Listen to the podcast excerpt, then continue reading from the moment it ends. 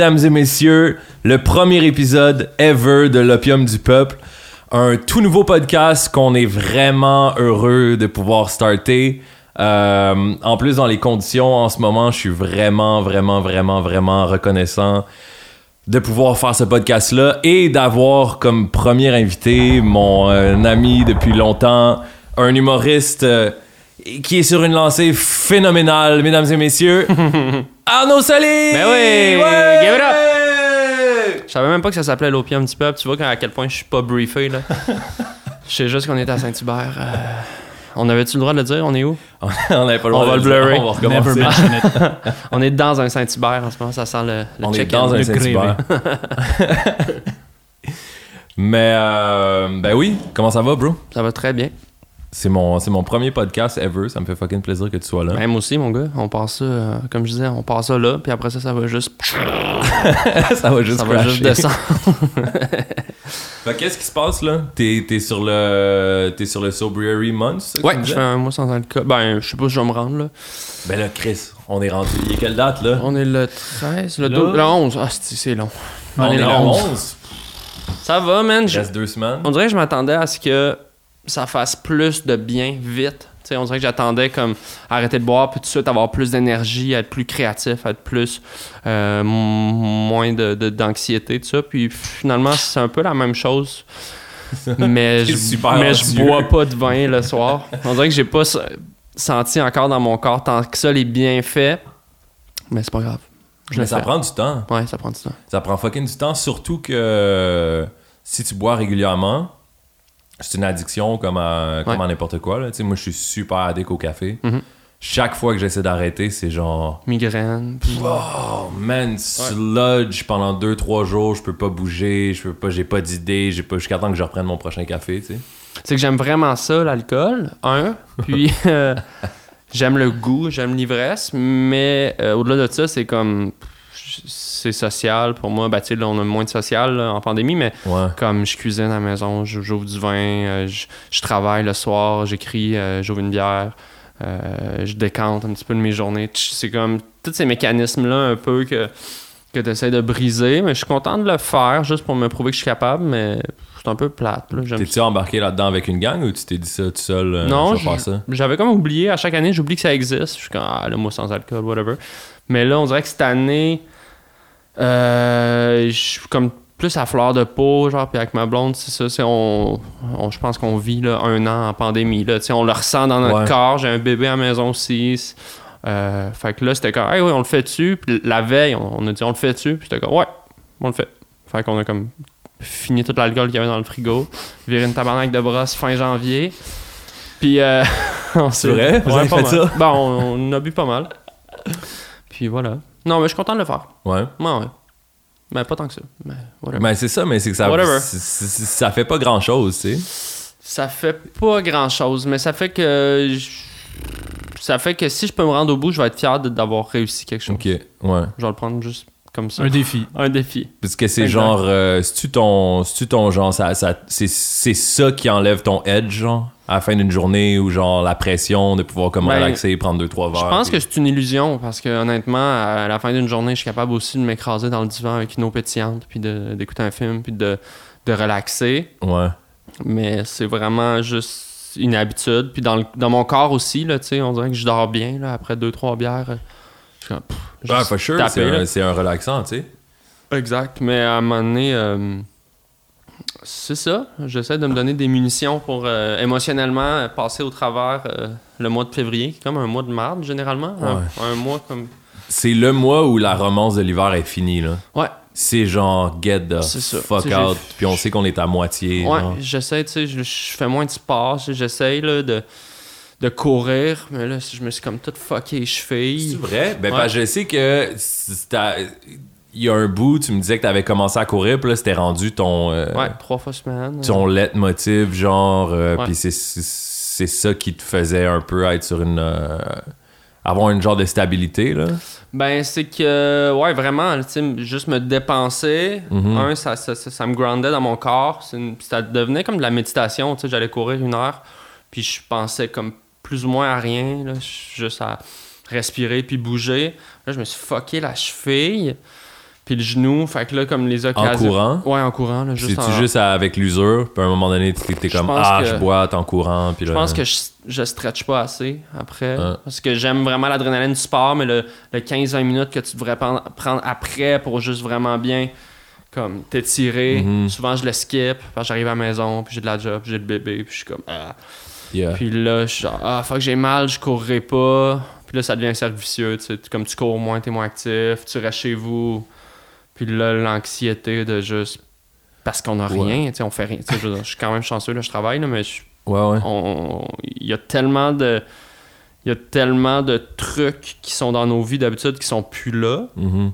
par défaut à cause, de, à cause du contexte que c'est genre. euh, moi, je le, je le- je le trouve tough. Euh, L'hiver, je suis parti 2021 un peu comme tout le monde. Genre, hey man, que 2020, c'était de la merde, man. 2021.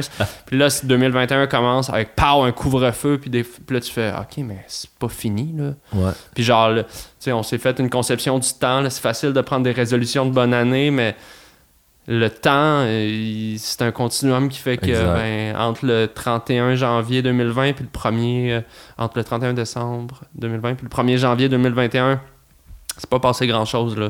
Non, c'est ça. C'est la même, c'est la même affaire. La planète est en lockdown Il y, a un- genre- il y a un truc aussi avec les, les, euh, les professions genre euh, créatives. Là. On est tellement du monde dans notre tête. Là. Ouais. Toute la faculté d'imagination, ça, ça, sous-entend euh, du silence, de l'introspection, être dans la tête, être dans la tête, être dans la tête. Puis euh, dans, le, dans le, la médecine traditionnelle chinoise, ils parlent de. euh, c'est comme si l'homme vivait tout le temps au genre au huitième étage d'un building, tu sais. T'es assis, puis t'es comme au huitième étage, t'es ici, puis là, quand tu te lèves, tout à coup, t'es genre au 16e étage, puis t'as pas de fondation. Ouais. Puis c'est pour ça qu'il y a des pratiques de genre des arts martiaux, de genre Pour du yoga. des- Parce qu'il faut que tu partes de la base, genre au sol, puis que t'aies tes fondations. Moi, c'est un truc que j'ai remarqué aussi quand j'arrive à tous les jours à faire mes étirements, à avoir du sport dans ma vie, je suis genre plus groundé, puis je suis pas étrange. Je trouve que qu'est-ce qui se passe quand tu fais pas de sport pendant un bout, c'est que tu deviens juste comme étranger à toi-même, genre. Ouais. Il y a juste un- une, une peur, un stress, un t'es moins capable de, de, de handle qu'est-ce qui vient your way. Puis la même, la même situation dans laquelle j'étais la veille, Yeah. que j'étais genre, oh man, fuck, ça, ça marche pas, ça, ça marche pas, je suis pas prêt pour ça, ça, ça marche pas, oui, il y a rien qui marche. Le lendemain, je fais comme deux heures de sport ou whatever. Puis là, je suis comme, man, j'ai les mêmes facts, mais sont juste teintés de positivisme. Ouais, c'est genre, ça. ah, si je vais take over, puis genre, je vais faire ça. oh, Ouais, man, c'est une drogue, tu sais, c'est vraiment une drogue, genre ça, ça fait du bien à, à- à la tête. Moi, j'ai souvent considéré mon corps comme un vaisseau, comme un quelque chose que j'allais Comme dans juste une galaxie près de chez vous, mettons. complètement, ouais. Puis là, j'étais là, faut que je trouve une planète, man.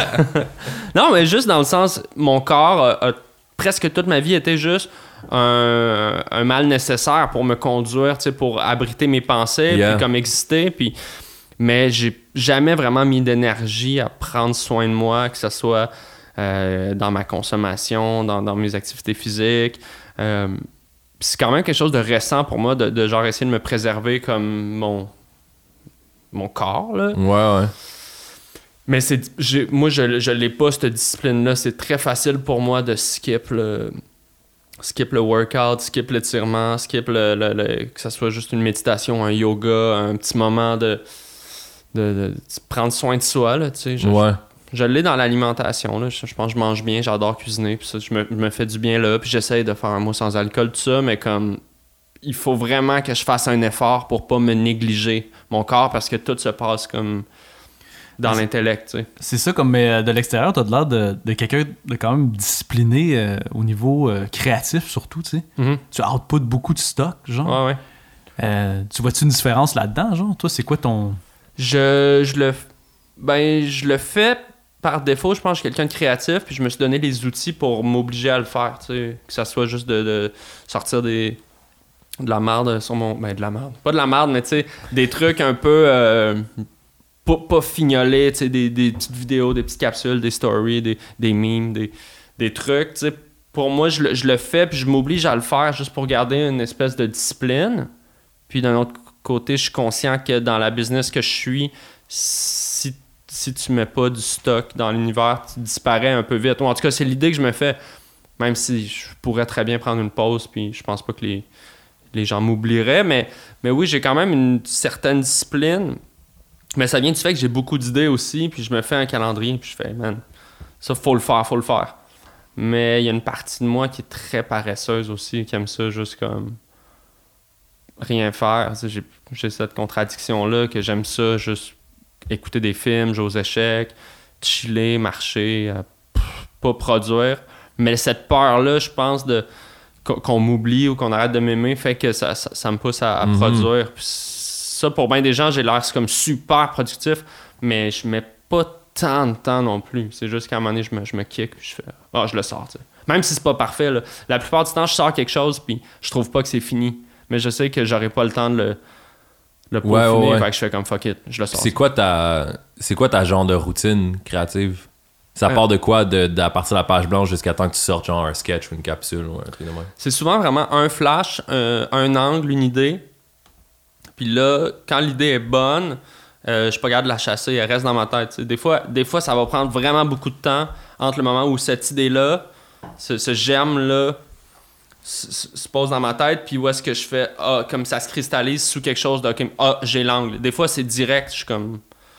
Ça se passe souvent quand je suis pas en train de la chercher, cette idée-là. Fait que les moments où est-ce que je suis in between things, genre que je suis dans mon char, je m'en vais, euh, je m'en vais faire quelque chose. C'est comme si, ah, les éléments, ils se, ils se placent. Puis là, cette idée-là, souvent, elle, elle insiste, elle comme... Il y a des affaires que j'ai dans la tête depuis longtemps que je me bats pour pas...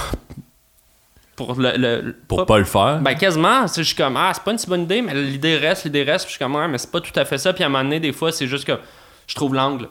Puis là à partir de ce moment-là, ben euh, c'est juste de, de l'appliquer, puis sou- souvent je réfléchis mes trucs en fonction de ce que je suis capable de faire.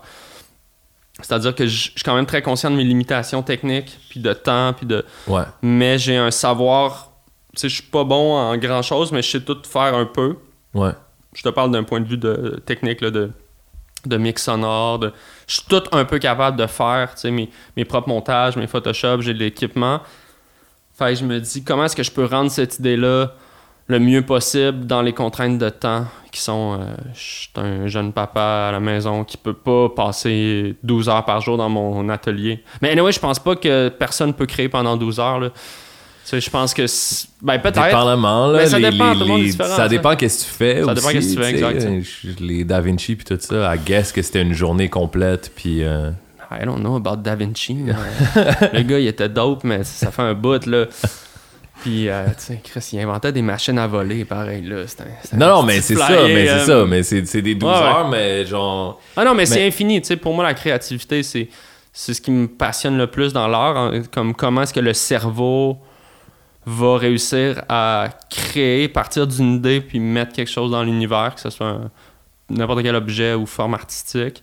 Euh, ce processus-là, je le trouve fascinant. mhm. Je pense que notre, notre société actuelle est, un, très axée vers la créativité avec les médias sociaux. Est-ce que c'est quand même valorisé, même sur TikTok, là, les gens qui dessinent, tout ça. Il y a comme une espèce de regain du, du craft, vraiment, de l'art. D'un autre côté, le téléphone devient aussi la source de distraction première qui fait que ton cerveau peut pas fully euh, Voyager, voyager puis prendre le temps de, de, Mm. de- tu sais je me sens pas dans un état créatif où est-ce que je serais capable d'écrire un, un livre un long métrage c'est pour ça que je vous dis comme quand je travaille avec le format c'est que je fais des trucs courts simples parce que mon, mon, mon, mon gap d'attention il, il- il est restreint.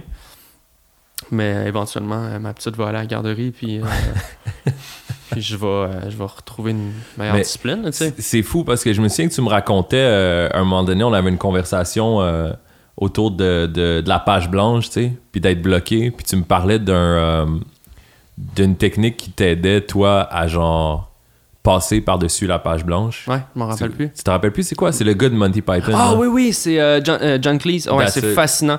Lui, euh, ceux qui connaissent pas John Cleese, c'est un des membres fondateurs des Monty Python, qui est comme un groupe d'humour british qui est carrément révolutionnaire à plein d'égards. Légendaire. Ah, c'est incroyable. Les gars, c'est comme un peu. je vais faire le parallèle avec RBO, mais c'est vraiment pas de la même nature, mais dans le sens, c'est comme le groupe d'humour mythique british qui ont après ça eu des carrières solo. Ouais. Terry Gilliam devenu un grand réalisateur. C'est lui Euh, qui a fait Fear and Loathing in Las Vegas. il a avec fait, Johnny Depp, Brazil. Euh, Brazil, il a 12 fait 12 Monkeys. Monkeys, ouais. Des grands films. légendaire. Puis euh, ce, ce, ce groupe d'humour anglais-là, qui sont. C'était tous des universitaires euh, qui, qui étaient en philo, je pense. C'était- très intellectuel aussi. Très là. intellectuel. C'est super absurde, Brett, super surréel. Ouais. John Cleese, lui, il, a, hum, il s'est vraiment attardé à la créativité après que le, groupe se soit un peu euh, séparé. euh, plus, tard, il a commencé à donner des conférences sur la créativité. Puis euh, il y a une conférence sur YouTube qui dure une trentaine de minutes qui est vraiment euh, excellente, que je re- recommande à n'importe qui qui a un intérêt pour la créativité. Il dit que il aborde la créativité comme la résolution de problèmes, que je suis un peu d'accord, là, tu sais, où est-ce que tu essaies de résoudre quelque chose, que ce soit quand tu fais une peinture ou que tu écris une chanson ou que tu fais un sketch, tu as comme un... À un moment donné, tu sais un peu où est-ce que tu veux t'en aller, tu as comme une idée imprécise de où est-ce que tu veux aller, puis il faut que tu t'y rendes avec les, les, les- les contraintes puis les paramètres que tu as devant toi. Donc, en ce Mhm. sens, il y a comme une résolution de problème. Il faut que tu arrives à décrypter qu'est-ce que tu as devant toi puis comment t'y rendre. Puis lui, il, il dit que il, s'intéresse beaucoup au cerveau comme d'un point de vue très neuroscientifique, c'est-à-dire comment le cerveau travaille puis approche ces problèmes-là. Puis il dit simplement que le, cerveau travaille sans qu'on ait la conscience de- des choses. Même concept que quand tu étudies avant de te coucher pour un examen que tu aurais le lendemain, t'étudies, t'étudies, ben le lendemain, tu- ton cerveau il a continué à, à repasser la, la matière. Comme notre cerveau, Mhm. quand on dort, il travaille. Genre, il, Mais j'ai vu un truc passer euh, récemment, comme euh, je suis pas exactement certain de la mathématique, mais ce serait environ 80% de tes de tes de tout ton matériel de pensée qui serait subconscient. c'est fou, hein? La majorité de, de ce qui se passe dans notre tête, c'est c'est c'est en dessous de l'océan, c'est des trucs qui sont pas conscients. C'est fou, tu sais. Puis quand tu acceptes cette chose-là, un, ça, ça dit arrête d'essayer de te battre trop avec comme reprendre le pouvoir sur, sur comme consciemment ce que tu veux faire. Ça le prend, ce moment-là, mais ça prend aussi un laisser-aller où est-ce que le problème va continuer à se résoudre de lui-même. Il faut que tu sois capable d'accueillir la réponse après. C'est de trouver un état où est-ce que.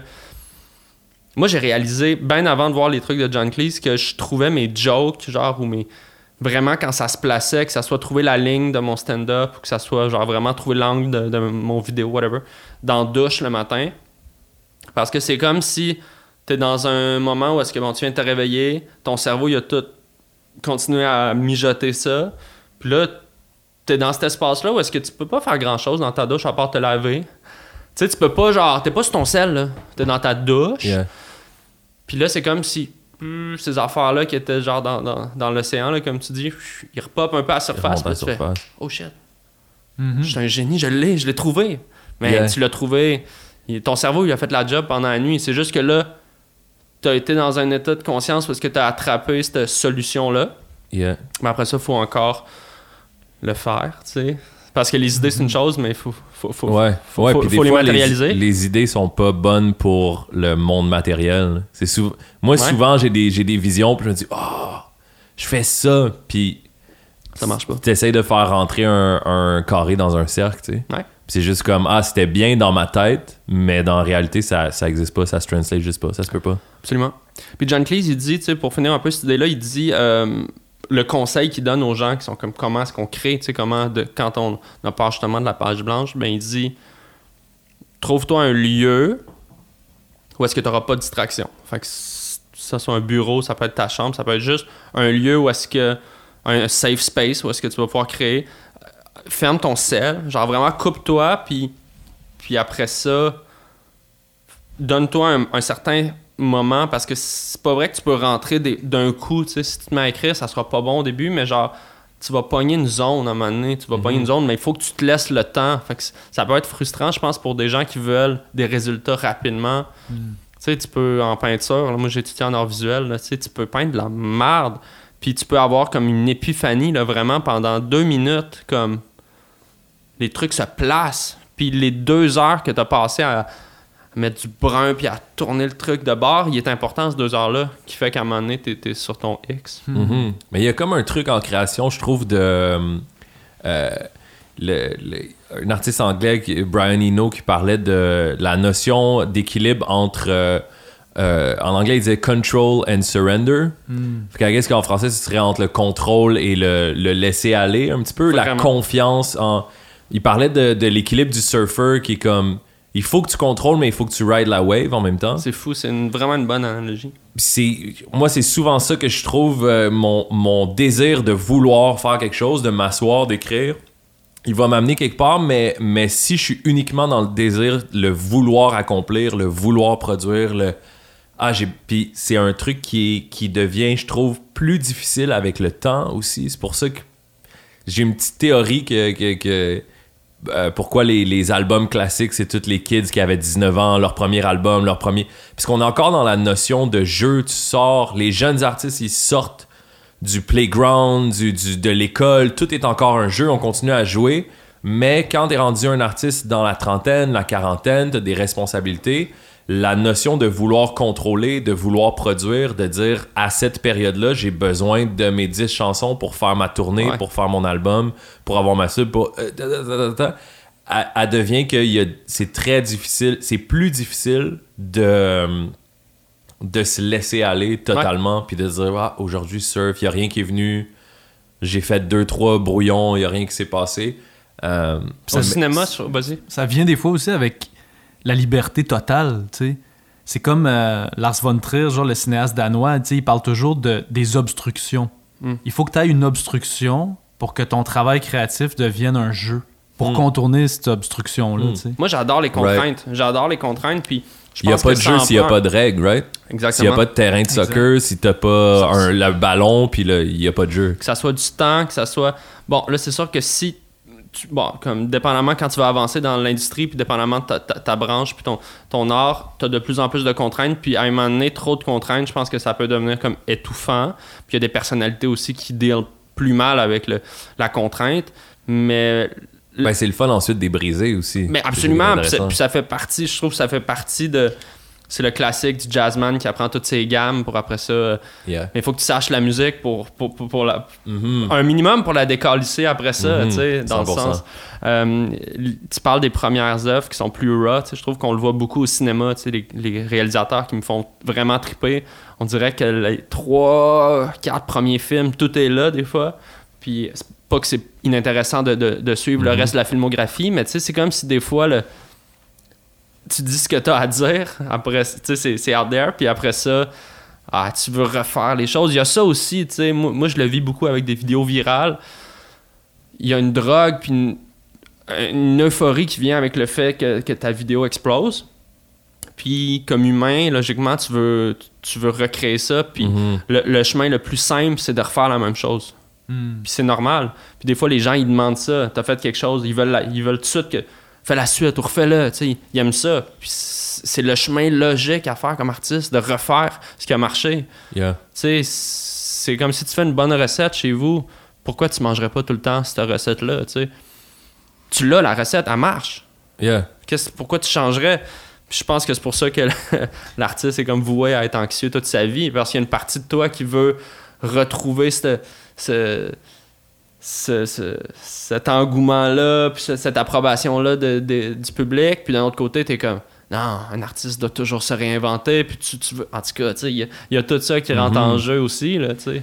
Ben, c'est, drôle parce que moi, je te connais de, depuis longtemps, en fait. Ça fait plus que 10 ans maintenant. Ouais, moi, je suis arrivé à Montréal en 2008, à peu près. Ben, c'est 2007, Ben, 2007, 2008. J'ai fini le secondaire, je suis parti à Montréal. Yep. Puis euh, j'avais aucun ami à Montréal à peu près. Ouais. J'ai fait. J'étais un. J'étais un gros, gros fan d'impro. Ouais. Je faisais du théâtre puis de l'impro. Puis j'étais comme. J'étais vraiment un killer en impro, genre. Ben oui. À Grimby. Puis à Grimby, on avait des. On avait des. on- non, mais Grimby, Ben c'était une. Il y a une, une- une mine d'or Ben oui. de l'impro au Québec parce que je me souviens que quand je suis arrivé à Montréal, je me suis inscrit au cégep du Vieux, puis j'étais tellement pas sérieux dans, dans l'école, dans ces trucs-là. J'étais un bon étudiant, mais j'étais juste pas sérieux dans toutes les, les formes, l'autorité. J'allais au cégep du Vieux parce que je savais qu'il y avait une grosse culture de l'impro, puis Yep. que ça allait se passer là. Fait que je me suis inscrit au Vieux en création littéraire. Puis quand je m'en venais au Vieux, par après, le monde m'ont dit qu'il y avait une rumeur que les gars de Grimby s'en venaient aux élèves du Vieux-Montréal. Ouais, on savait, on Il y, savait. avait là. des, il y avait des grosses brutes d'impro. Puis, euh, Moi, je on s'est- rencontrés, on s'est rencontrés au camp. au camp d'impro, mais moi je t'avais scouté rue. parce que je t'avais vu euh, à Durocher, je pense, ou un truc, un tournoi d'impro secondaire. Ça se peut. Je t'avais vu, tu faisais une impro avec Hakim Gagnon, que tu crachais de l'eau dans la bouche, puis c'est genre, ces gars-là. Puis c'était absurde, là, vous arrêtiez le temps, c'était très maladroit, c'était des gars du secondaire qui font des impros, mais vous étiez hilarants, Mm. puis super créatifs. J'étais genre, Puis on avait une intention, comme toute cette gang-là, ma gang, puis le monde un peu plus vieux, on avait un humour d'adulte. On avait une culture d'adulte. On était justement déjà dans Monty Python, dans, dans ces trucs-là, dans l'absurdité, dans le. vous vouliez pas faire la- l'affaire normale, tu sais, où est-ce que quand t'apprends Yeah. l'impro, tu veux juste faire une bonne chicane de couple au restaurant, puis juste lander comme une coupe de bon punch, puis Mm. finir sur le sifflet. Vous, vous étiez comme, comment est-ce qu'on peut déconstruire l'impro? Ouais, qui est comme vraiment une approche plus adulte. D'un autre côté, des fois, c'était all over, puis c'était pas maîtrisé. C'est ça, c'était pas maîtrisé, mais il y avait clairement quelque chose où est-ce que, aussi, j'ai l'impression, il y a bien des gens qui viennent de, de régions qui qui s'alimentent eux-mêmes, tu sais, où est-ce que vous aviez votre Mm. genre de petite troupe vraiment créative, puis, puis avec Dave Beauchemin, puis tu sais, tous ces gars-là qui ont continué à, à faire de l'impro, où est-ce que vous étiez comme autosuffisant dans votre folie, puis des fois, ça marche pas, des fois, il y a un clash on avait quand des modèles aussi plus vieux qui étaient la génération de. Phil Jolin, puis, Phil euh, Jolin, ouais. Joachim Morin, Ouais. tout ce monde-là qui plus tard m'ont donné ma première job à Montréal. Puis peut-être qu'on y viendra, mais tout ça, mon intro, c'est juste. Je disais pas ça pour dire que j'étais une brute d'impro, c'est que. Tu sais, dans ta vie, en tout cas, moi, comment ça fonctionnait en tant que, que- que jeune artiste ou whatever, tu trouves l'espèce d'affaire que tu peux clencher les autres, puis tu te définis par ça, genre, en étant jeune. Tu sais, je suis. Jouais au basket, puis là, j'étais vraiment bon au basket, puis là, je me faisais clencher par 4-5 gars dans ma classe en secondaire 1. J'étais comme, ok, je suis clairement pas une. Si je me fais planter à Grimby au basket, je suis pas bon, tu sais. Là, le théâtre puis l'impro, c'était comme mon thing, là. Fait que là, je me définissais, c'était que ça ma vie, puis je suis arrivé à Montréal, on est devenus amis, on s'est rencontrés au camp d'impro. Ouais. Puis à chaque fois que j'allais en impro avec Arnaud Soli, je me faisais démonter. J'ai- Comme on avait le même humour, on chillait ensemble, on faisait. J'ai arrêté de faire de l'impro à cause de toi. dude. Non, c'est vrai? Ben oui. Pas. comme. ah, Là, j'ai 17 ans, là, je peux pas. Cette personne-là, je peux pas. Je me souviens qu'à chaque fois. Là, on on était pas dans la même équipe, puis là, c'était comme, ok, c'est Arnaud qui va monter, c'est moi qui va monter. Yo, this time. Ben, parce que t'étais tellement quick, man. Puis t'étais juste sur le. Encore une fois, quand on parle de la, magie de la création puis du subconscient, il y a une espèce de zone où tu peux t'effacer ta, personnalité. euh, en, en- en philosophie, souvent, ils vont parler de l'essence puis de la personnalité. L'essence, c'est, c'est qui est-ce que t'es, c'est tout ça, ce processus subconscient-là qui va t'amener tes idées, qui va Gros, je décider sais quoi de l'essence, gros. T'en as sniffé assez. Une et vingt, asti, en matin. Enfin. L'essence puis la personnalité qui est comme ton, ton outil, Ouais. qui, est, qui est aussi ce qui va affaiblir ton essence plus que tu la développes, genre. Ouais. Plus que tu deviens un adulte, que tu apprends à, à, à- à- à refouler tes désirs, à refouler tes expressions, à manager les, les attentes des autres. Ouais, c'est ça, man. Puis quand tu rentres dans une zone de création où les sportifs, dans une zone sportive genre intense, que tu es sur un high, qui parle, les sportifs parlent d'être dans deux zones. Exactement. Euh, c'est vraiment euh, une zone. En impro, c'est comme cette personnalité-là s'en va, puis t'es que dans l'essence, que dans l'instant, t'es super rapide. Puis ça vient avec une validation directe, tu sais, comme l'humour versus Hmm. d'autres formes d'art où est-ce que tu peux, mettons, écrire un livre pendant deux ans puis t'auras aucun feedback. L'impro, c'est tu dis ta ligne puis le public rit. Ça te donne un- une confiance, comme au tennis quand tu fais un smash puis que les gens sont comme BOOM! Puis là, Ouais. tu, tu brises ton adversaire puis il y a un momentum qui est dans le moment présent qui est vraiment, vraiment enivrant. Et il y a une électricité dans l'air aussi parce que tout le monde sait que ce qui se passe en ce moment, ça pourra jamais être créé. Yep. C'est sur le moment. La personne l'a pas, a pas pensé avant, fait qu'elle vient d'y penser. Il y a cette fébrilité là qui fait que les explosions sont d'autant plus Ah genre ouais, c'est live, disjonctées, live. tu sais. là. Ouais, ouais, c'est ça. Mais euh, je t'amenais à ça parce que c'était une assez longue parenthèse Ouais. pour dire que je t'ai- je t'ai connu comme, comme l'improvisateur, comme le gars fucking drôle.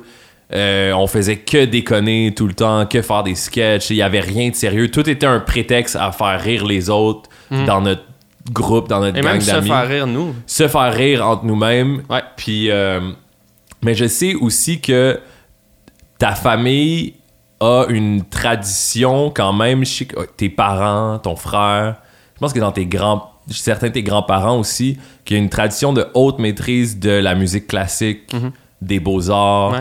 De, et puis, je, je- je voulais te parler de ça parce que je me demandais. Je sais qu'il y a eu un, long moment pour toi où tu as poursuivi les beaux-arts, Ouais.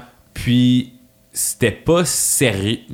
Est-ce que c'était parce que c'était pas sérieux pour toi la comédie, l'humour, l'impro? Tu pouvais pas penser faire une carrière là-dedans à Ben, cause de ton background? C'était pas sérieux la comédie dans pour moi parce que puis je- par définition c'est pas sérieux de la comédie mais c'était pas sérieux parce que je me sentais peut-être imposteur puis où la famille joue sûrement pour quelque chose là-dedans quand tu viens de trois générations de musiciens classiques où est-ce que l'art est dans l'ADN de la famille mais l'art euh, tu sais il y a comme le low art and c'est genre le- Je sais pas comment ça se traduit en Ça français. serait là. comme des- highbrow, Ouais, ça. comme si l'humour c'était vraiment un L'art populaire, Ouais, l'art puis populaire, les beaux-arts, les les beaux-arts. Ouais, c'est ça. je pense. Là, Exact. Fait que oui, je pense qu'il y a une partie de moi qui était comme, ok, moi je fais des jokes, mais c'est comme un hobby, tu sais. Oui, je performe à l'impro au cégep, mais tu sais, je pourrais jamais, mettons, me définir concrètement comme un artiste accompli avec des jokes, tu sais. C'est pour ça que moi, je cherchais un peu cette voie-là au travers de la peinture, qui a toujours été une grande passion pour moi, les arts visuels, puis j'aime encore énormément ça, mais c'est pas un véhicule, c'est pas, c'est pas un langage avec lequel je sens que je peux m'exprimer à mon plein potentiel. Je sais pas comment le dire. Si tu prends le monde de l'art, tu sais, le monde de l'art visuel est quand même très complexe, puis je, je me suis, ça, ça a pris peut-être sept ans d'études avant que je réalise que c'était vraiment pas fait pour moi, tu sais. Mm. Ce, ce côté-là, un peu prétentieux, pas toujours, il y a des artistes extrêmement euh, drôles, puis euh, Ben, c'est- L'art contemporain le va milieu partout. peut être prétentieux. Les Le- artistes le sont rarement, les bons artistes. ouais, le milieu complètement, tu sais, je- L'industrie, le milieu, Ouais. l'académie. L'académie, ouais, Ouais, Acad- 100%. exact, je me retrouvais pas là-dedans. Étant en maîtrise en Beaux-Arts en ce moment. Ah ouais, t'es où toi? Non, mais euh, je suis T'es à en Concordia. maîtrise en beaux-arts? Ouais, à, À Concordia. Ok, mais Ouais. j'ai fait Concordia. euh, J'ai fait le bac, là. Exact. en- Moi, j'étudie en film production. Ok, ouais, c'est ça. Étienne Lasselle, mesdames et messieurs, je l'ai pas présenté. Si ce n'est pas une mouche dans votre, euh, dans votre écran, c'est le, réalisateur du podcast et mon partner là-dedans. Je suis aveugle pour mieux entendre. Donc, euh, le gars, il fait des films, il voit rien. Coupé!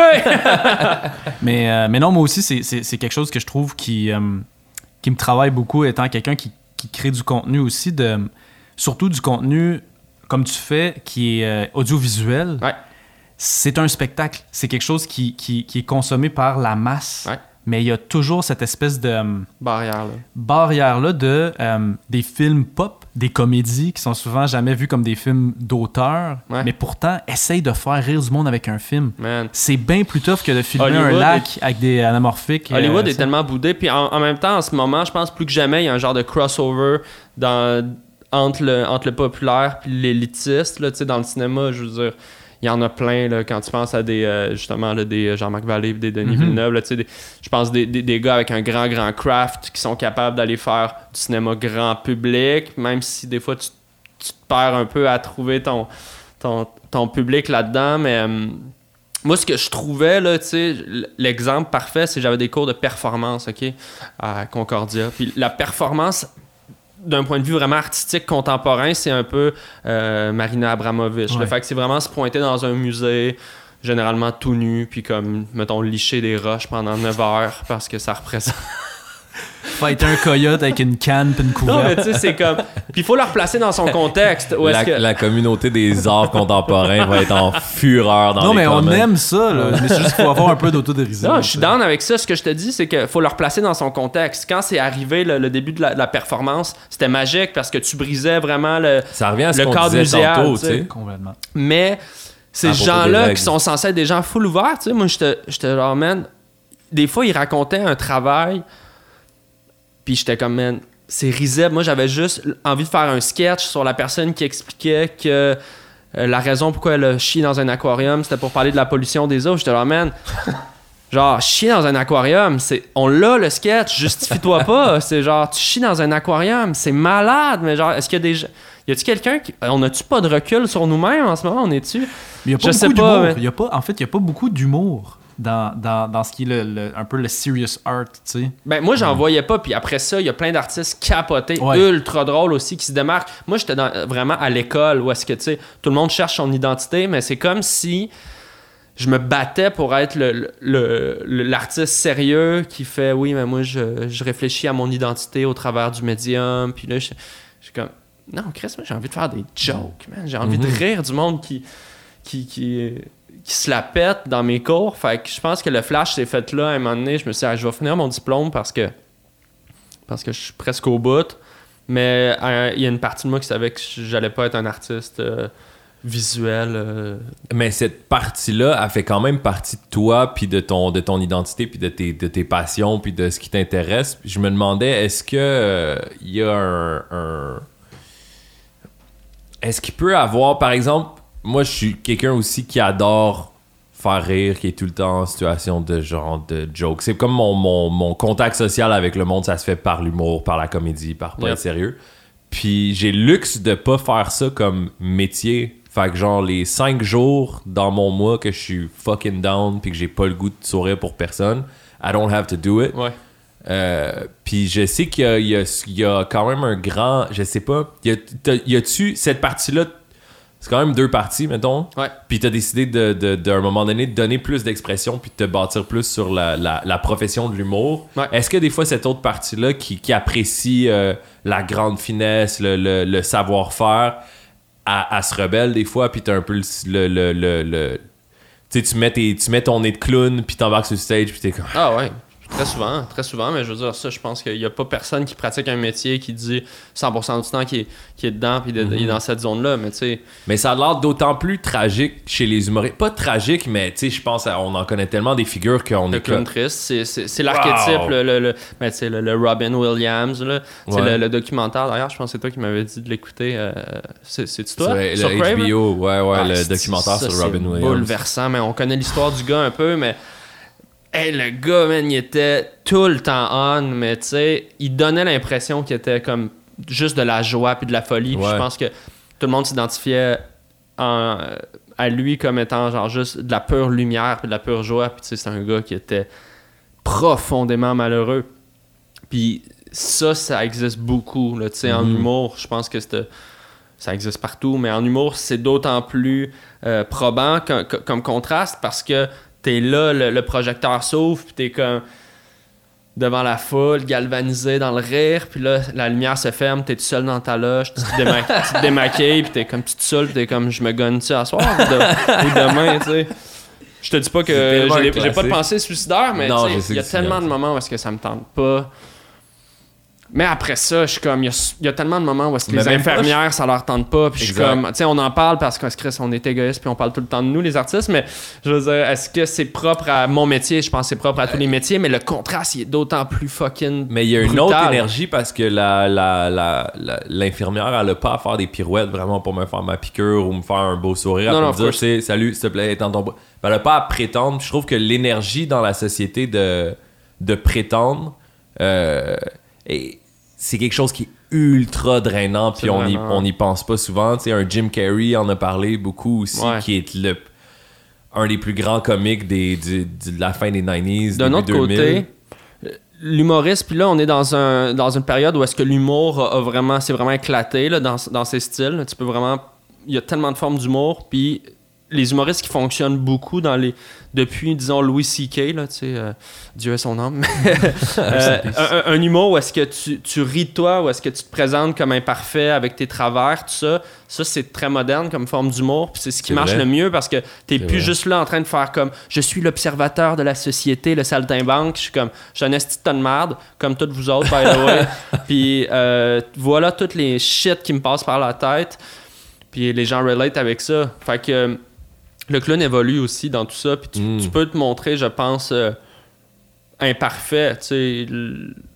L'humoriste, c'est juste quelqu'un qui a un porte-voix, puis tu sais, ce porte-voix-là, c'est un privilège parce que ça fait que tu parles plus fort que, que bien des gens dans la société. Mm. Tu l'utilises comme tu veux. Des fois, c'est drainant, puis t'aimerais juste pas avoir de porte-voix, puis puis il y a des moments où est-ce qu'il faut écouter. C'est pas vrai qu'on a tout le temps de quoi à dire, genre. Puis on, on demande souvent aux artistes, qu'est-ce que vous pensez de ça? Puis je pense qu'il y a bien des artistes qui gagneraient à dire ben je le sais pas, je me suis pas fait une tête. là. Ouais, ouais, Comme, 100%. Je suis pas. euh, Puis souvent très rapidement aussi, hein. on n'a pas beaucoup de temps pour Ouais. préparer une réponse. C'est comme ça, ça vient d'arriver, go. tu sais. Ouais, c'est correct de pas savoir, tu sais. Hmm. Mais, mais les, les, les humoristes, ils se mettent à nu aussi beaucoup. tu sais. Il faut, il faut une certaine transparence des fois de comme. Ben, c'est une impression parce que il y a des humoristes qui sont sur scène qui parlent pas d'eux une seconde, qui s'inventent une vie de A à Z. Le médium de l'humour fait que tu as l'impression qu'il y a une intimité, que, que tu as accès à la vie parce que oui, il y a des gens qui parlent de leur quotidien, mais il y a des humoristes qui font du personnage, du sketch, de l'absurde, qui sortent des objets, qui font des tonnes, puis t'as pas accès à eux vraiment. Tu as l'impression que tu as accès à eux.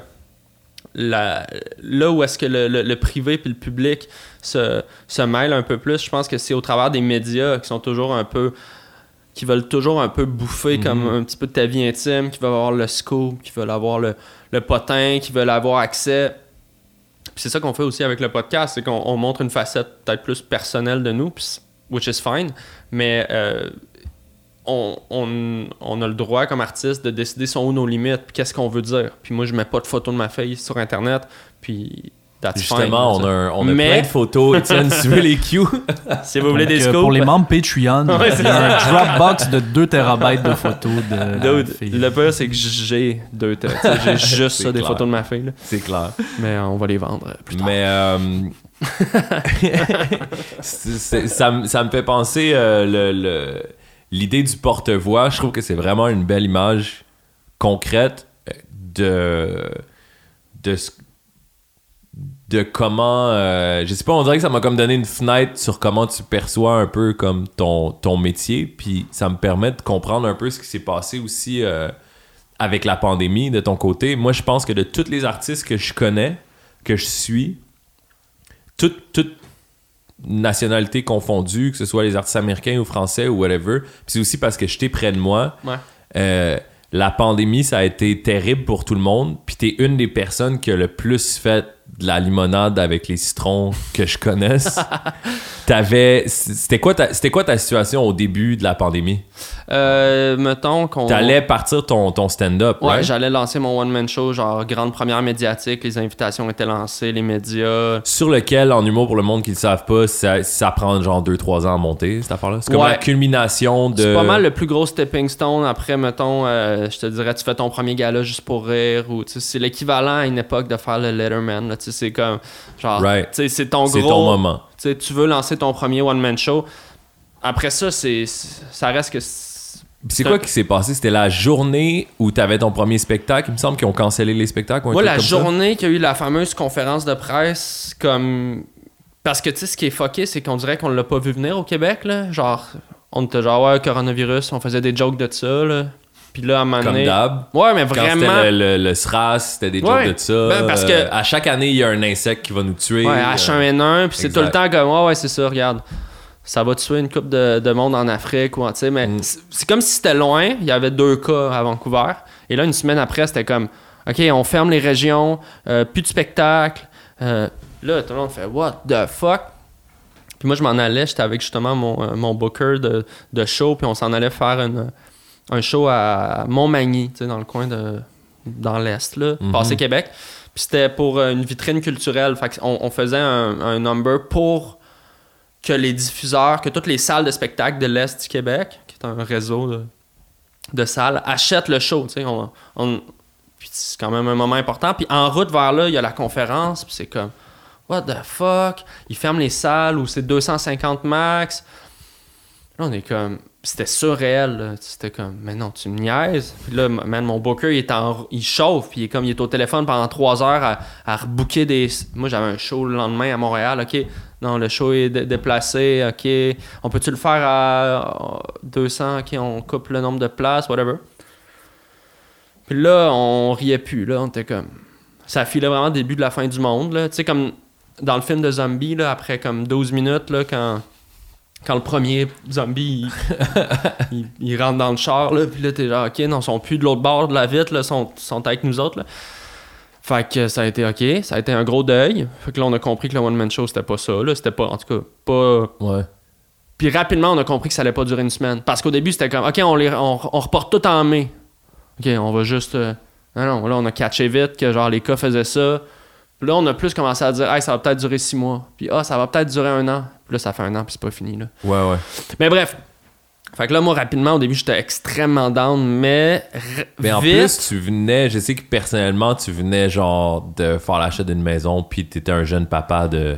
Ouais, quelques trois mois. Ouais, trois mois. Fait que là, tout ton gagne-pain, toute ta sécurité financière, everything est juste comme, hey, on va mettre ça sur pause. Ouais, mais c'est comme si en fait, tu sais, dans la vie, on marche avec des plans. Là. Je pense qu'on n'a pas le choix de se projeter, Yeah. l'être humain. Puis là, c'est comme tout, tout ce que j'avais devant moi, là, toute ma game, là, mon plan stratégique, il est down. Il n'y a rien là, qui tient. Il n'y a plus rien qui tient. Là. Là, je suis comme, OK. Mais euh, la beauté de la résilience humaine, ça, c'est que mon cerveau s'est mis dans un état de genre, yo, t'es tout seul à la maison. C'est nice. Genre, je, les- je les flippe en une semaine, là, quand j'ai fait le deuil du show, là, je les flippe en genre, j'étais vraiment excité, là. J'étais comme euphorique, là. J'étais genre, ok, je vais faire des vidéos. Au Chris, là, j'ai découvert les lives. Là, il y avait du monde. là. Il y avait des milliers de personnes qui me suivaient chaque soir. J'étais comme, hey, je peux créer des personnages, improviser avec les gens. Là, il y a un réseau d'artistes avec qui je peux faire des. Yeah. des- des- c'était, c'était comme du podcast, un peu. là. Tout le monde est chez eux. Les gens sont là, sont live, ok. Yo, je vais faire des capsules, je vais faire ci. Puis finalement, dans tes lives, tu t'es ramassé avec l'équivalent à un moment donné quasiment du Club Soda à chaque soir? Ben écoute, à- ça topait à. Je pogné du 13 000 personnes. Tu sais, c'est- 13 Ça- c'est des 000 chiffres qui ont- personnes sur des ton live tu IG. T'avais des- combien d'abonnés avant le début de la pandémie sur IG, mettons? J'étais pas à 50 000. T'étais pas à 50 000, puis là, t'étais à Plus que 150 000. plus 154, 155. Je sais plus genre. trop, ouais. Je trouve ça fou. Ouais, ce qui est- fou, ce qui est- fou, c'est encore une fois, c'est que moi je, moi, je savais à quel point tu étais une machine d'impro, tu sais. Puis je pense que c'est une carte. C'est comme le Joker un peu dans ton set où euh, la majorité des gens qui consomment de l'humour, du divertissement, euh, euh, ils savaient pas ça. Puis de se pointer, puis de voir une impro d'une heure et demie en personnage, Ouais. quand tu faisais soit Brian d'Info Santé ou. GD, euh, Jean-Daniel, les, les, Jean les- Daniel. les showbiz potins. Puis ce qui était incroyable, c'est que soudainement, la réalité rencontrait la fiction parce que tu te fais un personnage de, de trucs à potins, puis les vrais Non. vedettes des potins, ils débarquent dans tes lives, Yo, puis il, y avait ils drop. il y avait tellement de layers, mon gars. On aurait voulu écrire ça, ça aurait pas pu. C'est comme si. Et c'est pour ça que j'adore le web et c'est pour ça que j'aille le web, mais à quel point tu peux pas stager ça autrement. La télé peut pas faire ça. Il y a, il y a trop d'étapes en télé qui fait qu'il faut que tu approuves, Mhm. faut que tu.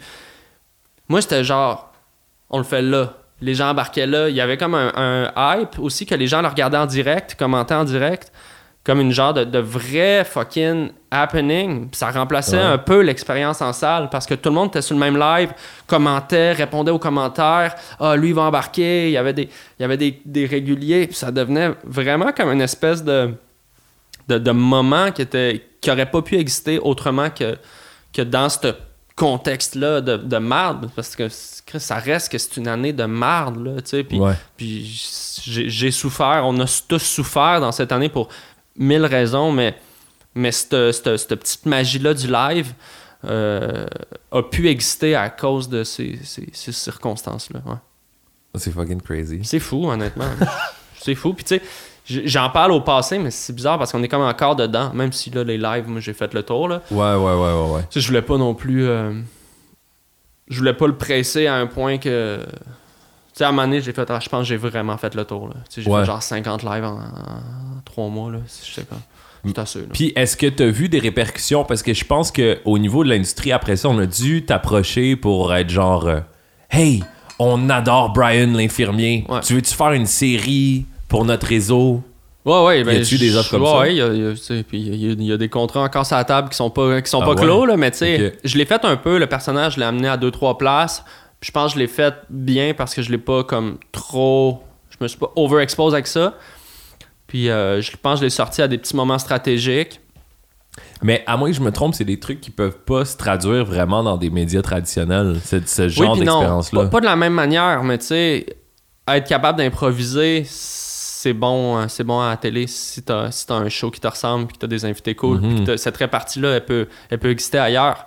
Bon, Mais y a-tu des, euh, y a-tu des, des in the works, euh, des, des réflexions en ce moment que t'aies un espèce de show qui, qui incorpore de l'improvisation avec des invités? Il y a des trucs à la table, honnêtement. Je peux pas. euh, tu sais, on est tous en train de, de, Ouais, ouais, de c'est pacer ça. ça. Puis moi, je suis toujours bien, bien. je veux, je veux pas être le, je veux pas être le gars. J'ai toujours gelé. hein. Je suis toujours défoncé. Non, mais je veux pas être le gars qui pousse la joke trop loin. C'est toujours un de mes soucis. Tu sais, je te donne l'exemple du le, le fake beef avec Corias. Mhm. euh, je pense que c'était la semaine passée. C'est comme les gens voulaient pousser ça loin vite, puis on a eu des, des invitations télé, des gros plateaux, des affaires genre venez vous battle live, puis là, ok, les agents qui se parlent, puis c'est comme non, Hey, je ouais. pense que la bonne chose à ça. faire, c'est juste d'arrêter là. Ouais, avant que quelqu'un. Ben, avant que ça finisse comme Biggie pis Tupac. Tu sais, j'en avais des lignes là, pour mon round 2. Là. Mon sais, sel, tu il est plein. Tu veux-tu en spit un peu? Ben, c'est ça. Tu- Coriace, yo! Moi, je, je suis humoriste puis rapper. Je fais ce que je veux. C'est drôle, tu me parles de Martin Matt parce que t'as sa coupe de cheveux. Oh! Non, non, mais j'avais. j'avais- Puis tu sais, t'es- c'est drôle parce que t'es le premier gars que j'ai appelé avant de release mon, mon diss track. Je t'ai vraiment appelé comme ben sérieux, genre. Fait que euh, je vais sortir une track sur Corias. Là, je t'ai dit mon texte, tu m'as dit, ah, ça c'est bon, ça tu pourrais le faire à la fin, ça fais un pattern avec ça, tu m'as donné deux, trois lignes, j'étais comme, merci chef. puis je l'ai fait, je l'ai sorti, puis. Mais euh, l'exemple de tout ça est que faut aussi savoir, je trouve, s'arrêter. Mhm. Puis ça revient à ce qu'on disait au début, d'une fois que tu as une formule, comme artiste, tu veux capitaliser sa formule, c'est normal. Yeah. C'est normal, tu sais, je veux dire, Chris, t'aurais pu faire neuf fois euh, désiré, Yeah. tu sais, genre parce que c'est un banger, puis comme, pas, pas que ça aurait été facile de le faire, mais t'avais les outils puis les codes pour le faire. Ouais, Puis les gens demandent formule, ça. Les gens faire, demandent ça aussi. Yeah. Ils sont comme, les gens m'écrivent non-stop, genre, quand est-ce que tu sors ton round 2? Ben, je vous le dis tout de suite, je sortirai pas de round 2. The buzz is over, tu sais. C'est tough de s'arrêter. Mais les bars là. sont là, par exemple. Les bars sont toutes là. Les bars sont là. Si Fouki me call out, man, t'es dead. man, on, on va te repayer des broches, mon esti. mais euh, non, non. Ouh! Burn! Non, mais ce que je veux dire, c'est que je trouve que c'est. euh, c'est un milieu où est-ce que. Moi, j'aime ça créer des, des, des, des, happenings puis des buzz sur le web, mais c'est facile de se faire prendre là-dedans. Il faut être capable de fermer le téléphone, sortir, puis tout de suite embarquer sur un autre truc. Mhm. Ben, l'industrie, c'est souvent. euh, euh, même pas juste l'industrie. Je trouve qu'il y a un truc où euh, euh, tu crées, t'es de ton bord, tu trouves, tu trouves des idées, tu trouves des trucs que tu veux faire, t'embarques dans des projets, tu crées des trucs. Puis à un moment donné, les gens se mettent à briller, tu sais, puis à générer comme une lumière. Puis là, il y a des moments où tu deviens super populaire, puis où tous les yeux sont tournés vers toi tout le monde voit cette lumière-là briller, puis moi, j'ai eu des moments dans ma vie où la lumière était super brillante, puis j'avais l'impression que les gens qui venaient autour étaient comme « Hey, tu me donnes... Je peux-tu me plugger sur ta lumière? Genre, je peux-tu me plugger? Je peux-tu me plugger? Je peux-tu me plugger? » Puis à un moment donné, ta lumière, elle s'en va, juste parce que tout le monde s'est charge up sur ton, sur ton énergie que tu as accumulée dans ton coin en faisant tes trucs. Est-ce que... ouais. Est-ce que... Est-ce que tu as vu une différence euh, dans comment tu te positionnes dans, dans, dans l'industrie après cette genre de période-là où tu as, pris les, les réseaux sociaux puis tu as, fait du mieux avec le pire? Ben, définitivement, je pense que je suis vraiment dans la conversation en humour, je suis- d'un point de vue de média de, traditionnel, de média de masse, je pense que quand il se passe quelque chose en humour, tout ça, je, je suis invité sur les plateaux, euh, que ce soit radio, télé, pour les gens veulent, veulent mon avis, je suis dans- je suis plus, je suis plus comme un relève, je pense. Là, j'ai quatre nominations aux Olivier, je domine les... Tu es nominé dans la relève. Je suis nominé relève et humoriste de l'année. C'est ça qui est fou. Tu sais, c'est comme, pour te dire à Et quel point... artiste COVID de l'année. Ouais, c'est une année bizarre, là, on, on va se le donner. là. J'aurais pas eu tant de nominations si. Mais c'est une année que tout le monde a vécu. Puis Ouais, ouais. ce que je veux dire par là, c'est que oui, là, tout d'un coup, les gens ils se retournent vers moi, puis tout le monde veut un- une petite piece. Pas, pas tout le monde, mais les gens veulent euh, une- Mais c'est ça que tu veux of me, tu sais. quand, quand tu travailles puis t'excelles, c'est ça que tu veux. Parce que ce serait plate si le téléphone sonnait pas. Mais ce, Ouais. que je- ce qui est plate, c'est quand les gens veulent un piece of you à leur façon.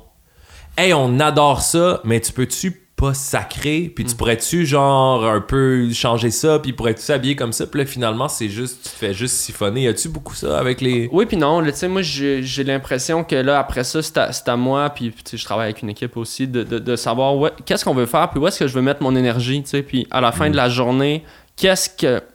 De quoi je suis fier, tu sais. de quoi je suis fier? Moi, je suis content de venir ici parler avec toi parce que je t'aime, puis je sais qu'on va avoir une conversation euh, justement sans filtre. Puis ça, c'est un no-brainer, mais tu sais, il y a un point où est-ce que oui, la popularité vient avec extrêmement de demandes, puis c'est flatteur. Puis moi, j'ai tellement peur de froisser qu'au début, je disais oui à n'importe quoi. Mm, ouais. Puis là, à la fin de la, la semaine, j'étais fatigué, puis j'étais pas nécessairement heureux. J'étais juste en train de dire oui à tout parce que t'as toujours l'impression que le train va passer, puis si tu Yeah. le prends pas. Mais je crois que de se bâtir comme un humain puis un artiste sur le long terme, c'est ça le vrai défi. Puis c'est d'accepter C'est que. de plus en plus difficile de voir le long terme en plus avec l'instantané Ouais, euh, ouais, c'est ça qui est au, bout du, au bout du téléphone. C'est vraiment si tu ça pop qui est pas tough. pendant deux semaines, le monde c'est comme hey, qu'est-ce qui se passe avec toi? Tu fais-tu encore des trucs? Je suis comme, ouais, ouais, c'est bon. Hey, ça fait deux ans que t'as pas sorti un album, t'es-tu t'es-tu correct? Ouais, je faisais une sieste, littéralement. là. Laisse-moi vivre.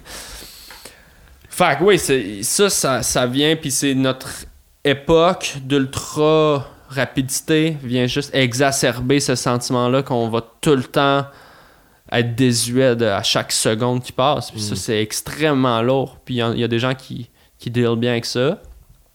Puis moi, honnêtement, là, ça va sonner cliché, mais d'avoir un enfant, ça me ground. D'avoir quelque chose qui, comme, que je vois grandir, qui est comme, ah, ok. Ma fille a pas besoin de, a pas besoin de 2000 views euh, par minute, elle a besoin d'un père qui, l'endort, tu sais. Yet. Elle Yet. a pas encore besoin de Bientôt, views je vais l'aider avec son TikTok. Exact. Bon, tu veux des likes? Viens voir papa. on, va, on va te montrer comment faire des likes, ma chouette. Non, on n'est pas rendu là, là, mais ce que je veux dire, c'est que ça prend des, ça prend des grounds là, dans la vie, que ce soit Mm. dans l'amitié, dans, dans des projets que tu cultives, comme, tu sais, moi, j'ai, je travaille mes échecs, man. Je veux, je veux être un grand joueur d'échecs un jour.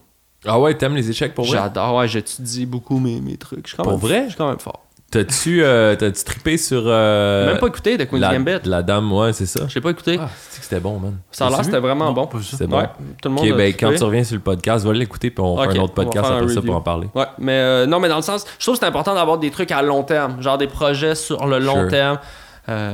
Je veux faire ci, je veux faire ça, je veux faire un marathon, je veux, je veux être classé euh, tant aux échecs. Je veux faire, je veux écrire un, un long métrage, je veux faire euh, un projet musical. J'en ai plein des idées, puis faut retourner à ça des fois. Mais man, ça va vite, la vie va vite. C'est- Ouais, ouais. C'est fucké. C'est crazy. C'est fucké. C'est vraiment crazy. Puis comment tu. Moi, j'ai j'ai un espèce de. de je, vais, je, vais, je vais te pitcher une affaire, là, mais. J'ai tu me connais, puis genre, tu sais que j'ai tout le temps eu un- une relation amour-haine avec la culture québécoise, mettons, là, Mm. en général. Mhm. Euh, c'est une culture à laquelle je participe. Et en même temps, je peux pas shake off le feeling que c'est une culture qui est très souvent complaisante, qui est, qui est dans mon opinion, c'est vraiment juste moi qui parle, là, euh, qui- qui est en, isolée, en retard, campagnarde, je saurais pas comment le dire, mais euh, par exemple, pourquoi je dis ça, c'est que je vois qu'un artiste comme toi, euh, tu t'es en nomination dans la, la relève comme, comme humoriste, puis euh, t'as, quel âge? T'as 30 ans? 31. T'as 31, t'as un enfant qui a un an et demi? deux ans? 14. Moi. 14 mois, Ouais.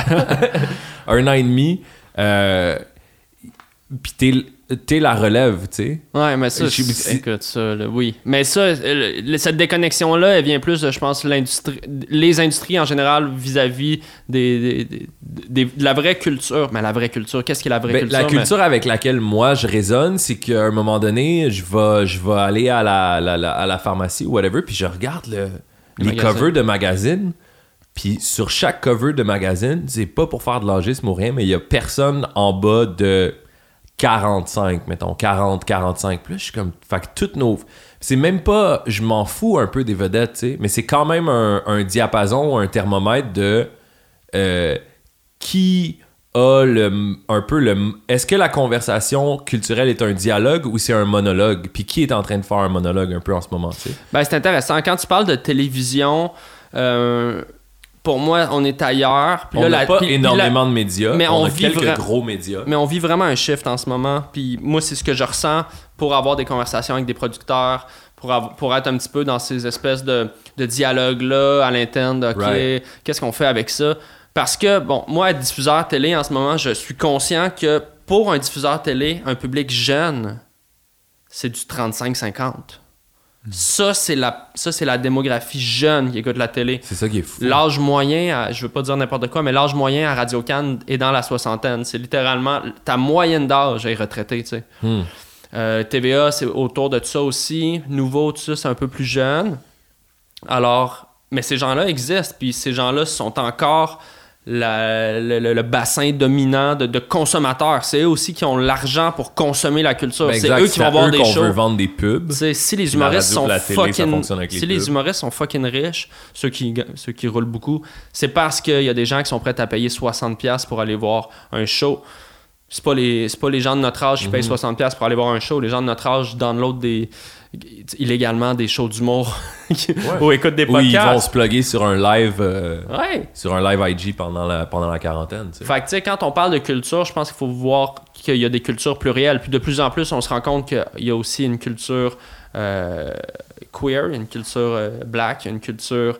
Euh, il y a une culture euh, fucking slam. Y a une Donc, il y a des cultures. Là, toi, tu parles de la culture imprimée, la culture euh, télévisée. Ben, c'est que pour moi, Cette les cul- cultures, les cultures euh, queer, les cultures noires, les cultures jeunes, les cultures, c'est la culture Ouais. québécoise. tu sais. Ça fait partie de ça. Là, on- je pense que les gens commencent à se rendre compte.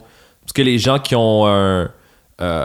qui sont au, au sommet de la pyramide de, de- de la diffusion et de la production culturelle, je sais pas si c'est une bonne analogie. C'est des Je blancs pense qu'ils. beaucoup. ils- C'est des hommes blancs. d'un certain âge. hétérosexuels dans la cinquantaine. Et c'est vraiment ces gens-là qui. puis mais moi, je m'en fous. je C'est quoi pas, leur âge ou leur sexe ou leur Ouais. race? Tu sais, c'est- Qu'est-ce que tu fais? Est-ce que tu réalises euh, la, la, la, la responsabilité que tu as Il y, a- il y a vraiment, de vraiment diffuser. Un gros shift qui se fait en ce moment. Puis je, puis je le répète parce que je suis quand même quelqu'un d'optimiste dans la vie. Puis oui, on peut vraiment chialer sur, la télé puis sur ces magazines-là. Puis dire qu'on se reconnaît pas là-dedans comme jeune ou comme, peu importe comment on s'identifie. Mais il y a vraiment, vraiment un effort de plus en plus d'intégrer des- des minorités, des gens marginalisés, des, des différentes voix. Tu sais, on parlait du porte-voix tantôt. Je pense Ouais. que là, on commence à faire Hey, tu veux-tu le prendre le porte-voix? Deux secondes Qu'est-ce que t'as à dire? Ah oui, tu vis ça? No kidding. Tu sais, ça fait genre fucking 30 ans qu'il crie dans, Ouais. dans Montréal-Nord qu'il y, a- qu'il y a de l'injustice. Puis là, c'est quand OK, on va, on va en parler un peu. Ou tu sais, fucking. Bref, fait que ce chiffre-là, il se fait lentement. Mais, mais c'est pas gagné, là. c'est pas gagné. Puis la question après ça, c'est toujours euh, est-ce que le shift se fait parce que la personne a un véritable intérêt puis une véritable prise de conscience Wow, il y a aucun jeune. Tu sais, je veux dire, si moi j'avais eu. cette- Je suis dans la même situation que toi, là, tu sais, là, j'ai 30 ans. euh, c'est la première fois dans ma vie que j'ai un- j'ai accès à un studio comme ça pour créer des affaires. Ouais. Si j'avais eu la chance d'avoir un studio où je pouvais me réunir avec le monde, produire du contenu, faire des affaires à 20 ans, first, moi, je serais ailleurs dans ma vie. Je suis, je suis, je suis privilégié par plein de, par plein de façons, puis genre, j'aime où est-ce que je suis, mais la culture aussi serait ailleurs. Puis à un moment donné, il faut que les jeunes aient des moyens, puissent exprimer des affaires qui sont pas safe, qui sont pas 7 à 77 ans, qui sont pas... Ouais. Mais la raison pour laquelle j'allais sur cette tangente-là, c'est vraiment pas pour faire du, du- de l'espèce de complaining, de je pense qu'on est tous d'accord avec les mêmes issues, puis on commence à avoir une discussion autour de régler ça. Ma question, c'est plutôt par rapport à toi, à un niveau personnel. Est-ce que quand t'atteins ce, ce- Tu crées un peu ton, ton propre succès pendant la pandémie avec les, avec les médias sociaux, avec ces trucs-là. Ensuite, là, tu deviens invité sur des émissions, télévision, des plateaux, des trucs comme ça. Est-ce que tu peux être 100% Arnaud Soli, tu sais, le même qui est avec moi, ou t'es conscient que t'as un contrat à remplir? Ouais. Aujourd'hui, le contrat, c'est de peinturer le mur en bleu. C'est pas genre, fais-moi le mur que tu veux. C'est comme, peux-tu me mettre du bleu dans le coin ici? Parfait, je suis super bon, je vais pas dépasser, je J'aime que tu sais. tu assumes qu'en ce moment, je suis 100% Arnaud Soli. mais, euh, for real. J'avoue, euh, peut-être qu'en ce moment, t'es pas 100% C'est Arnaud là que je joue Soli. ma game, mais quand je suis à ça finit bien la semaine, the real me is coming. Non, mais sans joke, euh, je crois que j'ai- comme récemment brisé la. J'avais un blocage que plein d'humoristes en début de carrière ont, qu'il faut tout le temps être drôle. Mm. Fait que quand j'étais sur n'importe quel euh, média, j'essayais tout le temps d'être drôle. Puis là, euh, j'essaye plus d'utiliser la plateforme pour, oui, un, me faire connaître puis euh, vendre mes shit que j'ai à vendre toujours. Mais surtout, je pense être juste moi-même puis donner mon mot donner mon mot humblement sur, sur la situation. Fait que oui, je pense que j'arrive à être de plus en plus moi-même et à, et à faire fi de si Roland euh, Saint-Lin va me trouver genre trop euh, snob ou si euh, le, le fan de sous-écoute va me trouver pas assez vulgaire parce qu'à un moment donné, je vais pas plaire à tout le monde. tu sais. Puis ça, c'est le gros, gros euh, relief C'est- tough à c'est le gros relief, puis je le vis pas à 100%, mais je- vraiment, dans la dernière année, il y a eu quelque chose là-dedans. J'ai fait un esti de, de breakdown, de, de- j'ai décroché des réseaux sociaux à un moment donné parce que je virais complètement fou avec ça. Puis, dans mon processus de réhabilitation de, de tous ces réseaux-là, je me suis dit, arrête de t'en faire. Si quelqu'un t'aime pas, arrête, c'est vraiment pas grave. Puis ça, fondamentalement, c'est dans ma, mon tempérament, je veux plaire à tout le monde, mais c'est impossible. Puis encore moins, si tu veux dire quelque chose d'intéressant, tu plairas pas à tout le monde. Fait que d'essayer d'évacuer ça, de saisir les tribunes, les opportunités puis les contrats qui passent euh, pour les bonnes raisons, c'est-à-dire get the money et puis euh, juste comme Ben, travailler établir ton man. indépendance pour éventuellement exactement faire ce que je veux 100% Arnaud Soli. le but, c'est toujours d'avoir le plus de liberté possible. Mais tu sais, on sait comment ça marche. euh, il faut que tu passes par certains, euh, faut que tu passes par certaines étapes. Puis il y a, il y a des artistes qui se font vraiment mal en allant au tricheur. Moi, j'adore aller au tricheur, genre for real. C'est quoi le tricheur? le tricheur, c'est un jeu, ça fait comme 16 saisons. C'est Guy Jodoin qui anime ça.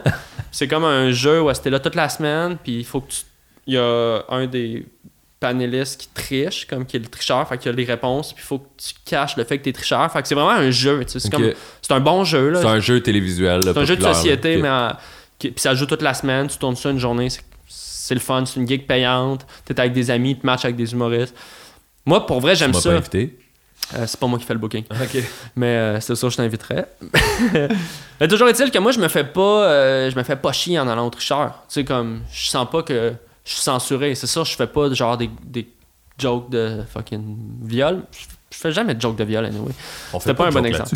Non, On fait pas de joke là-dessus. ok. Non, mais ce que je veux dire, c'est que je me censure pas tant. Genre, je suis comme, je suis moi-même. C'est juste, je suis moi-même. Mais TVA. on n'est pas des blocs euh, monolithiques non plus, right? Je pense pas. Est-ce qu'on est des blocs monolithiques? Non, j'ai googlé ça. non, c'est ça. J'ai, Non. rien qui sort sur Google. Fait que je- À la maison, ça se passe bien, la caméra 360? Êtes-vous euh, étourdi? Tu peux la faire spinner si tu veux. Hein? Écrivez-nous dans les commentaires. Spin that shit. C'était bon? Once again. Spin it. Non, je me sens pas trop dénaturé euh, quand je vais sur des euh, différents euh, plateaux plus euh, traditionnels. Ok. Mais des fois, oui. Des, Ouais. fois, euh, des fois, je sais plus qu'est-ce que je fais là, Ben, mais je pense que ça je pense que ça revient à ça aussi cette euh, ça revient aussi à, à la- à l'artiste à la personne à, à accepter que que c'est pas tout le monde qui va t'aimer puis que ça, c'est tough. c'est vraiment tough je- Je veux tu sais, tellement que les moi je- ça fait depuis euh, j'ai commencé à faire du rap en public en c'est quoi, autour de 2010 genre 2011 whatever les battles puis tout ça fait que ça fait comme 10 ans que j'ai vois les commentaires de genre va te- va te pendre Ouais. va te suicider Ouais, T'es le plus fif que je connaisse, t'as aucun carré. Genre ça, puis tu lis, puis il- on, on peut le dire, ah, j'ai arrêté de lire ou j'ai lis pas, ou tu sais, tu prends une expérience que t'arrêtes de lire. Ils sont là quand même, puis euh, il y a pas beaucoup de monde qui ont la force, je pense, de caractère de passer devant une pièce bondée de gens, puis d'entendre, ouais, tu sais, c'est sûr que GF, puis de pas arrêter, puis de faire comme, On est toujours à un moment. On est à un moment de faiblesse, puis la, la pulsion qui va t'amener à lire des commentaires, des fois, c'est d'aller chercher un commentaire positif. Des fois, tu as besoin de te faire dire t'es bon, t'es beau. Puis là, c'est justement, tu vas en lire 5, 6 bons, ouais. Puis là, tu, tu vas tomber sur le petit commentaire de tutoie. Ouais, genre. mais C'est deux mots, là, puis là, ça va te rester dans la tête, man. Puis j'ai réalisé deux choses cette année que j'essaie de vraiment rentrer dans ma tête pour que ça reste là de façon permanente puis je puisse m'y référer par rapport à, à Internet. C'est que, euh, premièrement, la, la- j'ai déjà oublié c'est quoi le deuxième. Fait que vous.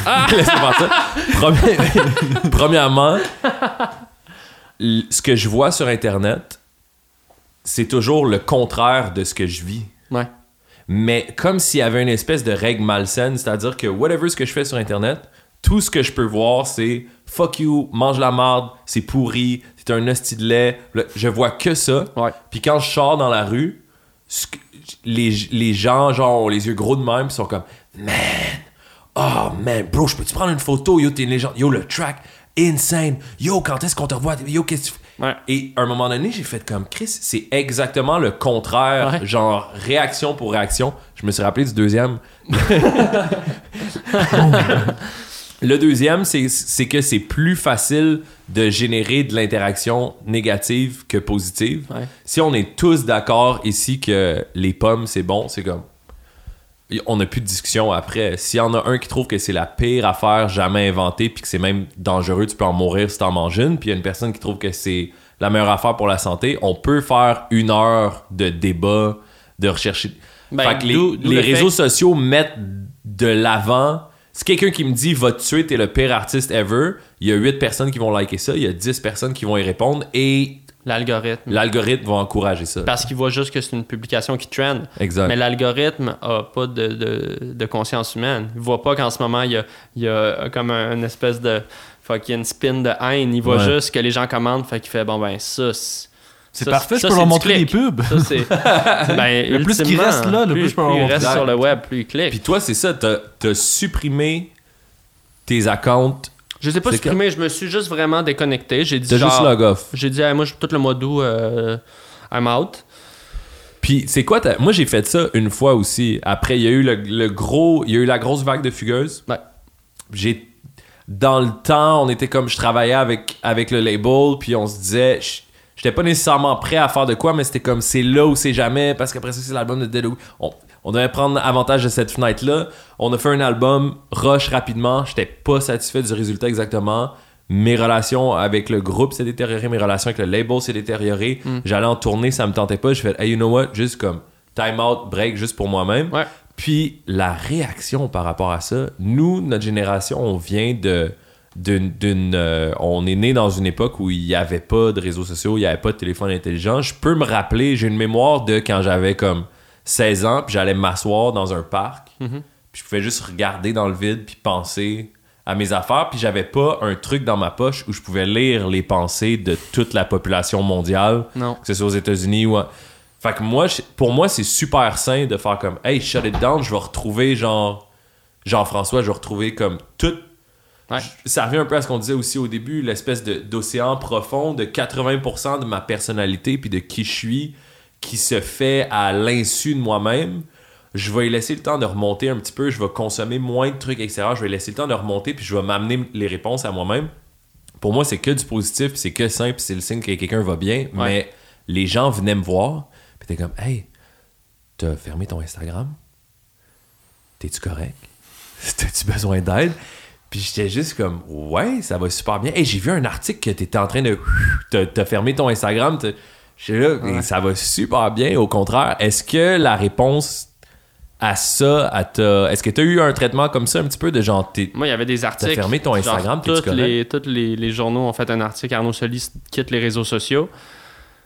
Puis là, man, il y a même des gens, c'était pendant les vagues de dénonciation beaucoup. Fait qu'il y a même des gens qui ont Oh, dit. my god! Il y a même des gens qui ont fait des commentaires. Ah ouais, il s'est fait. Ils ont fait des associations. Là. Puis là, les gens me racontaient ça parce que moi, j'étais plus sur les réseaux sociaux. Je recevais des textos de capture screen. De... Puis là, juste quand t'essayes de pas stresser à propos des trucs qui te concernent pas. Mais, euh, ça, tu sais, ça, comme tout sur le web, ça a duré comme 20 heures. Mhm. Puis c'était- c'était- il y avait une autre affaire déjà, mais ça a été médiatisé aussi parce que j'ai fait un statement en quittant. J'ai pas juste log off, j'ai dit, hey, je trouve que les réseaux sociaux sont. Ouais. euh, un lieu où est-ce qu'il n'y a pas de dialogue, où est-ce que, bien qu'ils servent à plein de, de beaux mouvements d'introspection, je trouve qu'il y a une violence, je trouve qu'il n'y a pas de modération, je trouve qu'il y, a il y a de la désinformation, je trouve que euh, on accuse, on n'adresse pas le fait que les jeunes, on est, puis pas juste les jeunes, on est tous accros à ça, que c'est toxique, que on parle toujours du bien que ça fait aux jeunes artistes, mais on parle pas du mal que ça fait à nos têtes. En tout cas, j'ai comme tout pitché ça dans un genre de gros message. Alors je me suis dit, Un gros fuck you, je m'en vais aux îles au coude, gérer ça. c'était pas mal ça, mais d'un autre côté, je me suis dit, je vais, je vais le dire parce que j'en parlais avec plein d'amis autour de moi, puis tout le monde était comme, ah ouais, man, je suis trop d'accord. Je me disais, Ah Hey, je suis pas tout seul à penser ça, là. Chris, à un moment donné, on le vit tout, mais genre, on est-tu comme collectivement addict? Puis je- je- maintenant, je le sais qu'on l'est, là. Ben, je le savais déjà, là, mais Ben, surtout quand l'architecture des apps sont faites pour que tu sois addict. Mhm. mais oui. Tu comprends que comme c'est toi le produit là-dedans, tu sais, Ouais. tout le, le data qu'on collecte et tout. Fait que Ouais. c'est ça qui est. Je sais pas. Ben, qui est tricky. Qu'est-ce qui est spécial aussi Ah avec c'est tout ça. ce qui est ce qui est média, ce qui est avant c'était la télé, la radio. Tu sais, au départ c'est que des ondes radio, après c'était l'image, c'était la télé. Là maintenant c'est le super highway de l'information, ton téléphone dans ta poche. Euh, le, le- c'est la première fois qu'une technologie dans l'histoire de l'humanité, à chaque fois qu'une nouvelle technologie arrive, euh, c'est comme une prolongation d'un membre du corps humain, tu sais. La voiture, c'est un peu la prolongation de tes pieds. Yep. Ça va 100 Déplace. fois plus vite, ça, fait des, des, des, des, des avancées technologiques superbes, mais ça fait que tu marches moins, mettons, puis tes jambes sont... Nos jambes sont probablement moins fortes que nos ça. ancêtres il y a 200 ans, tu sais. Exact. Même chose avec le marteau qui est une extension du poing, etc., etc. Yep. Mais quand tu arrives aux réseaux sociaux, c'est que là, euh, l'o- l'ordinateur puis l'Internet, c'est une extension de ton système nerveux. Mhm. Fait que là, les répercussions sont d'autant plus fucked up, inconnues, profondes. Ton système nerveux, c'est ce qui fait le lien entre toutes tes fonctions physiologiques, entre ta réflexion, entre ta notion de ta personnalité, de qui tu es, toi versus les autres. C'est là-dedans qu'on vient jouer, puis c'est ça qui est. Moi, je suis inquiet pour les jeunes qui, qui, qui naissent avec les, les téléphones. Je pense à ma fille, là, elle est préservée de ça, quoique, genre, elle aime les téléphones, puis elle a un an, puis genre, elle, elle- Ah, ça elle- vite, voit que là. papa est sur son téléphone, là, mais genre, les jeunes jeunes qui ont qui sont au primaire, là, qui sont sur le TikTok, puis qui, qui m'écrivent en privé, genre, abonne-toi, s'il te plaît, puis là, genre, ils, ils sont en crise parce qu'ils ont pas assez d'abonnés, puis là, je suis comme, ouf, t'as quel âge? Genre, des abonnés? Dark, pourquoi t'as des. Mais en même temps, je comprends. Genre, je- moi aussi, j'aime les abonnés. Là. Genre, je, je suis qui, Ah pour- ouais. je suis qui pour dire aux gars de 9 ans de, de- que c'est mal les abonnés. Je, je crave des abonnés. Là. Mais là, t'es genre. Oh, là, genre, est-ce qu'on va éventuellement, puis ça, ça va venir trop tard, là, quand on va se rendre compte que, que ça a brisé une génération? Ou peut-être pas, Ou ou, pas, peut-être qu'en ce moment on est ça, des mais- dinosaures, puis c'est comme. I don't know, mais je te dis juste que genre, je suis inquiet. Je suis vraiment inquiet pour nos jeunes quand je regarde ce qui se passe sur les réseaux. Puis je parle pas juste de genre le, le, le, le- le dick pic game qui doit être complètement abominable là, depuis que tout le monde a un sel. Puis le genre. le- toutes Ben, ça dépend mais- si t'as un beau dick. On va finir Mais- là-dessus. Non, Merci! yeah, you know my dick. yeah. Yeah. Mais- oh man. Non, on va pas là, on va pas là. Non, Chris, on a été au J'ai cégep. aucune idée comment bounce back de ça. Est-ce que tu as des plans par rapport à, à ce que tu vas faire? euh, tu T'as-tu déjà pensé à une politique par rapport à ta fille, justement? Au niveau iPad, iPhone, un âge, un. Ah, je sais pas, Parce man. que moi, ce- l'expérience que je sais, c'est que moi, quand j'étais jeune, j'avais aucune restriction par rapport à. C'est un, soir de semaine, t'as pas le droit de manger une barre de chocolat ou avoir des, des céréales pas sucrées ou des trucs comme ça. J'avais aucune de ces restrictions-là. Puis quand je suis devenu adulte, puis je faisais mes propres épiceries, puis tout ça, euh, j'allais genre acheter des trucs bio, puis j'essayais d'avoir des céréales sans sucre, puis j'essayais de bien Ouais, manger. Puis les gens que je connais qui ont grandi sans Dans les Lucky. Charms, sans les. C'est- Ils virent complètement fous, puis ils vont deux fois plus deep dedans parce ça, que c'était C'est une le interdiction. tu sais. classique du, euh, de la personne qui commence la drogue dure, genre à 23, là, parce que ses parents étaient fucking straight. Puis là, nous, on a tous, genre, eu nos petites expériences. Puis Moi, mes parents étaient comme, hey, tu peux prendre des drogues, mais j'aime mieux que tu le fasses chez nous, puis appelle-nous. Puis ils étaient comme, tu sais, ils étaient pas 100% cool avec ça, mais ils étaient pas non plus genre, fais pas ça! Ils étaient genre, Mais c'est regarde. ta mère qui t'a fait ton premier fixe, right? Ma mère m'a. Non, euh, mon deuxième fixe. Ton Euh, deuxième. mon- Non, non, mon premier fixe. ah j'ai piouqué partout sur le clavecin. mais non, mais j'ai déjà, tu sais, genre mes parents savaient que je consommais de la drogue, puis je savais qu'eux, ils en avaient consommé, puis c'était comme, genre honnêtement, on- eux, ils aimaient mieux que je fasse le party à la maison. Ouais. genre, And God knows we on- did it. On a fait le party chez nous. Le point étant que oui, tu sais, d'être trop restrictif, ça peut juste créer une espèce de. L'enfant veut faire le contraire de ce que tu lui dis. Fait que mon approche, je pense, va être, puis on verra, là, on a le temps d'en reparler, là, mais avec ma fille, va être un peu de juste déjà souligner un peu les dangers de, de la chose, puis d'essayer de la rattacher à des trucs plus concrets, tu sais. Au lieu de dire non, prends pas de téléphone cellulaire, plus de pousser genre, hey, lis ce livre-là, ou tu sais, Ouais. essaie de genre. te- Puis aussi de surveiller à quel point est-ce que l'Internet ou le téléphone va devenir une espèce de prison.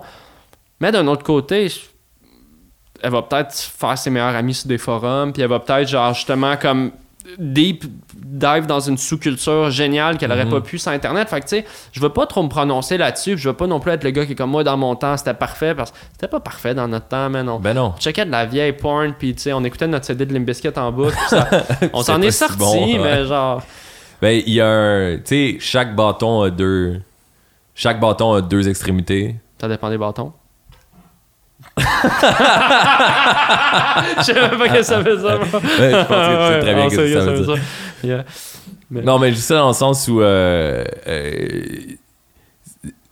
Non, mais les humains sont résilients Good aussi. and bad, tu, peux le, pre- tu peux le prendre par un côté. Les comme de humains sont l'autre, Il y résilients. a des bons, il y a Moi- des bons moi, j'ai confiance côtés en la- des mauvais côtés. Moi, j'ai confiance en la prochaine génération. Puis, tu sais, déjà, je trouve, je suis des, des, des jeunes un peu sur les réseaux sociaux. Des jeunes, tu sais, j'ai 31, mais genre, tu caches ce que je veux dire. Des gens plus jeunes que moi, qui sont vraiment comme déjà plus engagés. Je trouve qu'il y a un retour du militantisme que peut-être, moi, dans mon temps, genre, j'ai eu une passe vraiment souverainiste, là, tu sais, au secondaire, mais c'est Ouais. comme si c'était devenu whack un peu, tu sais, d'être politisé. On dirait que je voulais que. je- je- en tout cas, dans l'humour, puis dans ce que je consommais, tu sais. Après ma passe loco-locasse, puis Trio. Guinantel, tu sais, là, j'étais là, man, fuck Cowboy it. fringant.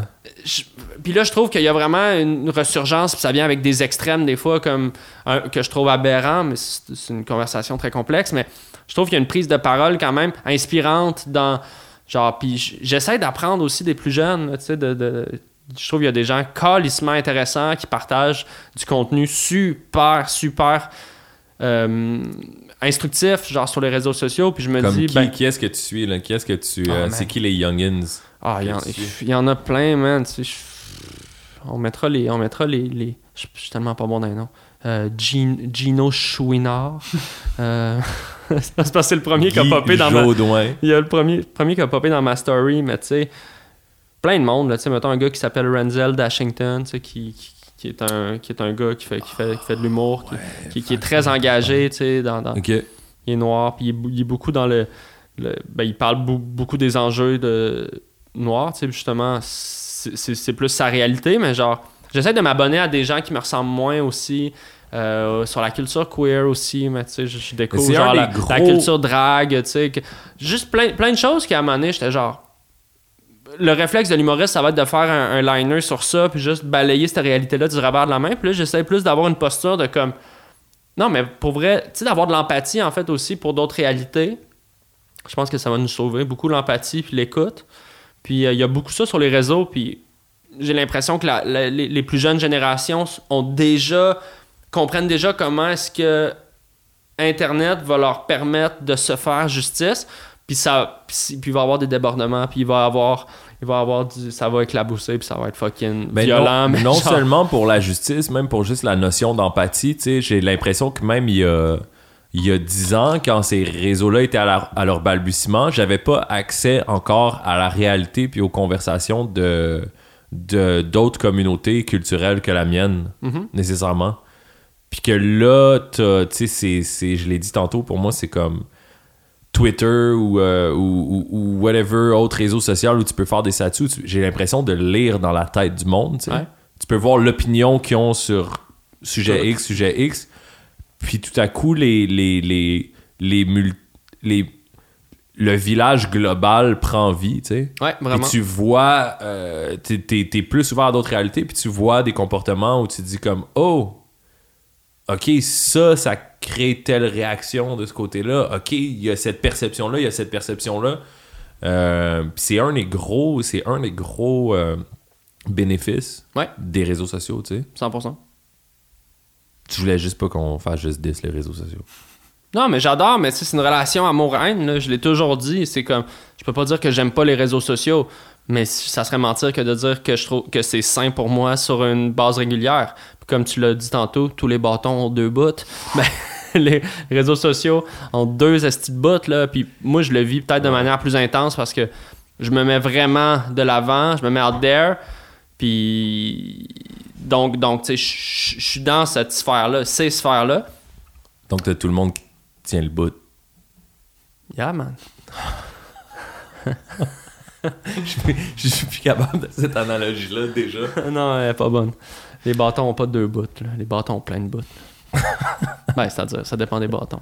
C'est vrai que ça dépend. Moi, je pense que c'est les bâtons de slingshot, là. Tu sais, qui ont trois bouts, là. Ah ouais, comme euh, les, Les, sourciers, sourciers. pour Ouais. trouver de l'eau. Ouais, ça, Ouais. c'est une job qu'on. Il va revenir bientôt. disparu, hein? Il y avait un gars, genre, au parc euh, Molson, comme que. Tout un été, je me tenais beaucoup au parc Molson. Non, pas parc Molson, parc Par Market, qui cherchait de l'or, là, tu sais. Qui avait, genre, sa machine de. Au Père Market. Puis, man, pas sûr qu'il a trouvé une chip, tu sais, de l'or au parc Par Market. C'est genre le gars de Chase son dream, là. Il va-tu trouver un lingot, genre un gros piece 24 carats, là, en dessous d'une butte? Peut-être que c'est des choses qu'on sait pas aussi. Il y a beaucoup de monde qui savent des choses qu'on sait pas. On les salue. On les salue. Ah boy. Ça fait combien de temps qu'on run? Ça fait, euh, ça fait une heure et demie qu'on joue. Ça fait une heure et demie, Ouais, hein? puis euh, on arrive près de, de 4h30. C'est vrai, hein? Ouais. qu'on avait un, un petit temps de. parce moi, que Arnaud c'est- Soli est un homme occupé. Ouais. Hey, euh, on, on, on est rendu, je pense, à. On tire vers la fin du- de ce premier podcast de la poème du peuple. Ça m'a fait Quel fucking plaisir, plaisir, que ben tu ouais. sois là. Écoute, euh, qu'est-ce qui se passe avec toi? C'est quoi tes actualités en ce moment? T'es en nomination quatre fois au Gala de la Disque. Euh, Des Oliviers. Olivier, ouais, exact. Ouais. Ça, ça va être fin. Ça, c'est une tonne de. Serge Fiori. Ouais. Et il a été payé à l'époque, peut-être genre 100$. piastres. Ouais, ben. Et ils ont acheté les droits à vie et ils ont tellement squeezé ce thème-là. Là, euh, depuis l'affaire Roson, que Serge Fiori, quand il dort. il fait pas. Papa. C'est juste Gilbert Rozon qui le pique avec un genre de. Mais euh, ouais, ben mes actus, écoute, euh, j'étais à radio à Rouge avec euh, Véro, il est fantastique. Je, Mhm. fais, je fais mes trucs de mon côté. J'ai des projets qui sont dans, dans l'incubateur toujours. Des pubs de biscuits qui s'en viennent aussi. Oh shit. J'aime les biscuits. Ah ben bro, tu vas être servi, man. Puis euh, qu'est-ce qui se passe dans ma vie? Il n'y a On- pas les doubleurs qui est un Les doubleurs, show? ouais, absolument, à voir sur euh, l'extra de Tout TV. Donc, euh, Comment c'est parti, les doubleurs? c'est Louis Courchaine. Donc, c'est- c'est Louis Courchaine, Virginie, puis moi. Donc, un, Virginie Fortin. Ouais. Trio d'impro. ça fait des années que ouais. j'improvise avec, avec ces gens-là. Puis Louis a pitché l'idée euh, pendant la pandémie de faire un show de doublage. Puis, c'est un, c'est un concept qui existe depuis toujours, que les Exact. Bleus Poudres ont abusé. Mais pour des raisons légales, c'est plus difficile en 2020, euh, 2021 d'a- d'aller libérer des, droits.